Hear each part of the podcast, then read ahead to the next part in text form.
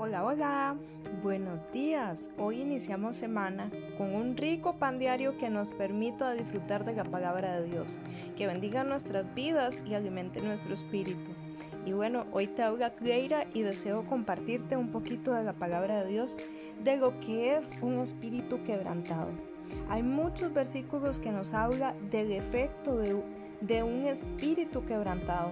Lo que nosotros bien conocemos es como un alma eh, destrozada, un alma desanimada. Y encontramos versículos como, como Proverbios 15, entre los efectos que tiene el, el espíritu quebrantado es transformar el rostro de una persona, darle belleza o desencajar, por así decirlo, cuando vemos una cara desencajada, una cara amargada, una cara triste.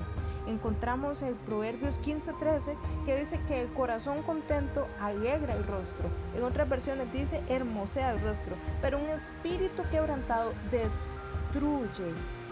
Un corazón cuando está quebrantado destruye.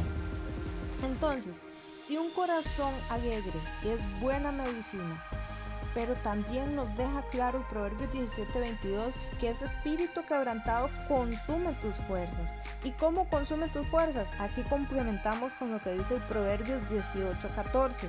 El espíritu humano puede soportar un cuerpo enfermo, pero ¿quién podrá llevar un espíritu destrozado? Entonces la pregunta aquí es todos los efectos, o sea, si el efecto de un espíritu destrozado, un espíritu quebrantado, es decir, un alma que está abatida, tiene sus efectos. Número uno, va a darte un rostro triste, un rostro eh, opaco, una mirada triste. Yo no sé si usted ha visto a alguien cuando tiene el alma muy atribulada y esa cara pues refleja todo lo que esa persona está pasando. Lo segundo, cuando nuestro corazón no está alegre, no hay medicina para nuestro cuerpo. O sea, puede tomarse la mejor medicina que para el alma no hay medicina porque tu cuerpo va a estar quebrantado totalmente porque no hay Y cuando una persona está atribulada, está como, como dice ese proverbio, ese, ese espíritu que está destrozado, está triste, está abatido, ¿cómo puede ese cuerpo sobrellevar esa enfermedad? No hay enfermedad que aguante. Muchas veces en esta vida hemos encontrado gente que puede pasar problemas de enfermedad, pero hasta la medicina, hasta la psicología, hasta todos los expertos y estudiosos han demostrado que cuando una persona tiene un, un espíritu optimista, cuando una persona tiene las ganas de vivir, ese cuerpo puede sobrellevarlo.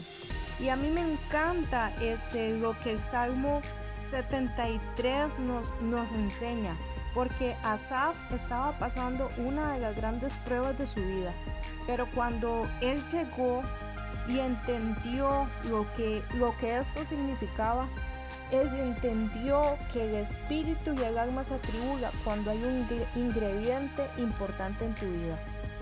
En el Salmo 73, 26, él decía, puede fallarme la salud y debilitarse mi espíritu, pero Dios sigue siendo la fuerza de mi corazón.